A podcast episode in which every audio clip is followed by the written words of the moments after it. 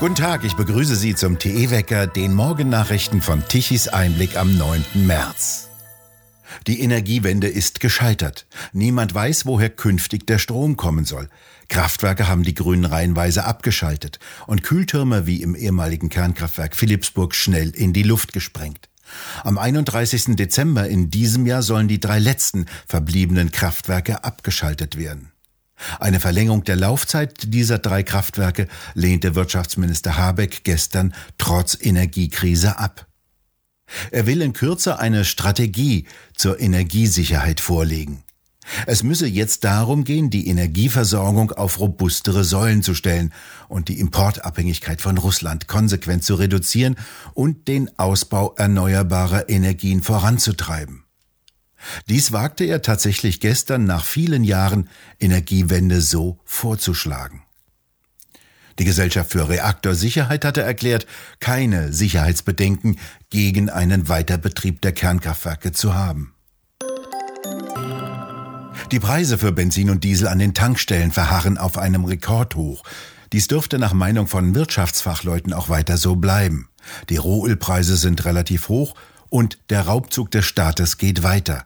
Dies fällt auch Tobias Hans auf, Ministerpräsident des Saarlandes. Er fordert eine Spritpreisbremse. Ich bin jetzt hier gerade an der Tankstelle vorbeigefahren und es ist wirklich irre. Diesel 2,12 Euro. Ich finde, da ist jetzt wirklich ein Punkt erreicht, wo man sagen muss, da muss man handeln. Klar hat das was mit der Ukraine-Krise zu tun und klar hat das was mit Dingen zu tun, die die Bundesregierung nicht beeinflussen kann. Aber das Problem ist doch einfach, dass sich im Moment der Staat bereichert. Der Staat bereichert sich an diesen gestiegenen Energiekosten und deswegen muss eine Spritpreisbremse her. Das trifft jetzt nicht nur Geringverdiener, sondern das trifft wirklich die vielen fleißigen Leute, die tanken müssen, die ihre Dieselfahrzeuge tanken, die zur Arbeit fahren, die die Kinder zum Sport bringen. Tobias Hans steht vor der nächsten Landtagswahl. Am 27. März muss er sich zur Wahl stellen. Auch Sachsen-Anhalts Ministerpräsident Haseloff von der CDU plädiert angesichts steigender Energiepreise für eine Entlastung von Bürgern und Wirtschaft. Der Bund solle hier schnellstmöglich für Entlastung sorgen, zum Beispiel durch eine Senkung der Mehrwertsteuer auf Kraftstoffe. Dies sei ein wichtiger Schritt, um Pendlern und kleinen Handwerksbetrieben zu helfen, so Haseloff. Ab sofort wollen die USA kein russisches Erdöl mehr annehmen, jedenfalls nicht auf direktem Weg. Wie US-Präsident Biden am Dienstagnachmittag ankündigte, sollen Öl- oder Gasimporte aus Russland verboten werden. Die Vereinigten Staaten würden auf die Hauptschlagader der russischen Wirtschaft abzielen, sagte Biden. Sie würden sich nicht an der Subventionierung von Putins Krieg beteiligen. Im vergangenen Jahr importierten US-Unternehmen 250 Millionen Barrel Öl und Treibstoff aus Russland. Dies sind drei Prozent aller Rohölimporte der USA und fünf Prozent der gesamten russischen Ölexporte. Bidens Verbot gelte nach Angaben aus Regierungsreisen fristlos ab heute für neue Ölkäufe. Die USA würden eine 45-tägige Frist einräumen, um die Lieferungen noch bestehender Bestellungen zu beenden. Biden verbot auch US-Investitionen in den russischen Energiesektor. Finanz- und Außenministerium wurden ermächtigt, diese Verbote durchzusetzen. Am vergangenen Wochenende trafen sich zwei hochrangige US-Beamte mit Mitgliedern der Regierung des venezolanischen Präsidenten Maduro in Caracas, um über globale Öllieferungen zu sprechen, wie die Nachrichtenagentur Bloomberg berichtete.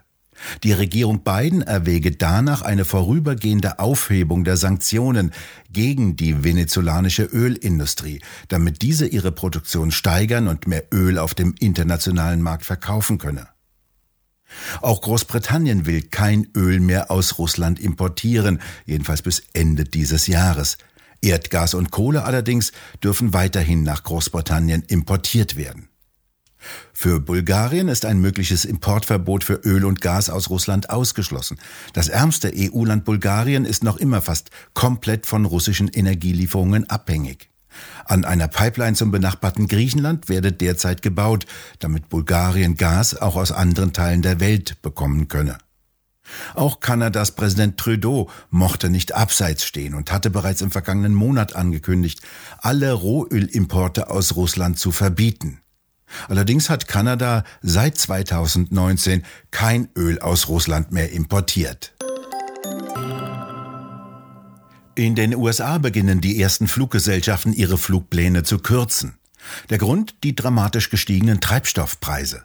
Der Spotpreis für den Flugzeugtreibstoff Kerosin stieg in diesem Jahr bereits um 73 Prozent an. Russland ist die Nation, die die meisten Sanktionen auf sich gezogen hat. Insgesamt wurden bis jetzt 2778 neue Sanktionen gegenüber Russland verhängt, hat die Nachrichtenagentur Bloomberg nachgezählt. Damit hat das Land innerhalb von nur zehn Tagen Iran und Nordkorea überholt.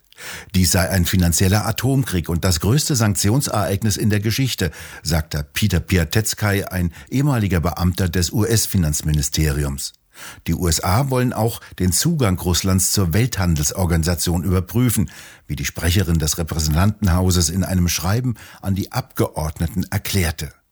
Die wirtschaftlichen Schritte Bidens lösten nach einem Bloomberg-Bericht allmählich in Regierungskreisen ein gewisses Unbehagen aus. Niemand würde die langfristigen Folgen bedenken oder wie Putin zurückschlagen könnte.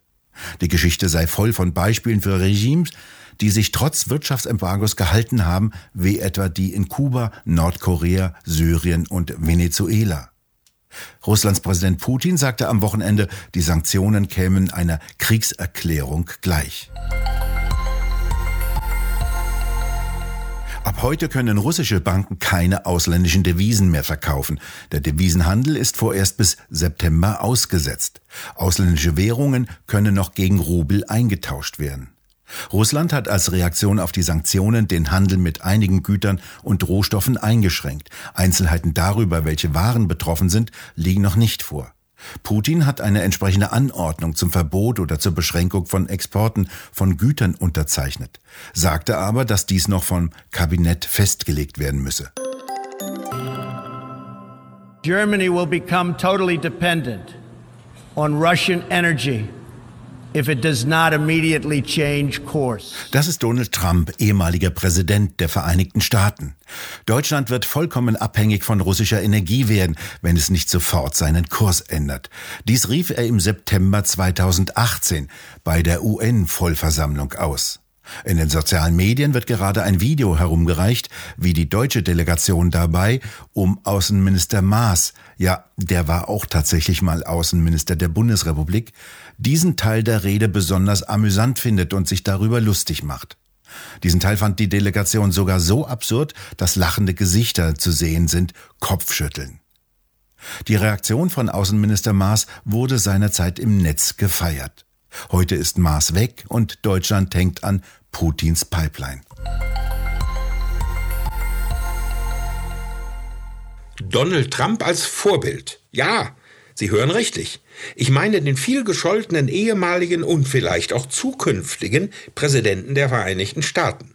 Donald Trump ist ein großes Vorbild für die deutsche Politik. Kaum ein anderer Politiker hat seine Wahlversprechen so exakt eingehalten wie er. Wer ihn wie ich ein paar Mal auf Veranstaltungen live erlebt hat und sich nicht aus fünfter Hand informieren ließ, hat das alles gehört und gewusst.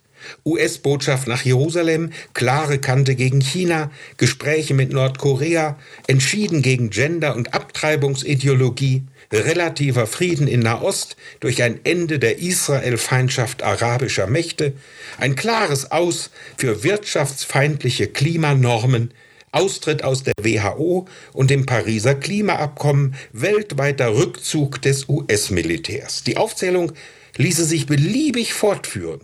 Was hat man gelacht und gespottet über den Mann? Das sind doch Wahnvorstellungen eines tobenden Irren. Das ist Großmäuligkeit gegen alle Diplomatie. Der Mann ist doch verrückt. Mal war er ein Hassprediger, mal ein größenwahnsinniger Fünfjähriger. Diese Wahlversprechen, alles heiße Luft? Nein. Aber wir erinnern uns an das SPD-Urgestein Franz Müntefering. Der sagte einst, es ist unfair, Politiker an ihren Wahlversprechen zu messen. Dann doch lieber Trump, oder? Das ist Peter Hahne. Er schreibt dies in seinem neuen Buch Das Maß ist voll. Es ist gerade frisch erschienen und steht bereits auf Platz 1 der aktuellen Sachbuch-Bestsellerliste. Sie können es ganz einfach im Onlineshop auf der Webseite von Tichys Einblick unter www.tichiseinblick.shop bestellen.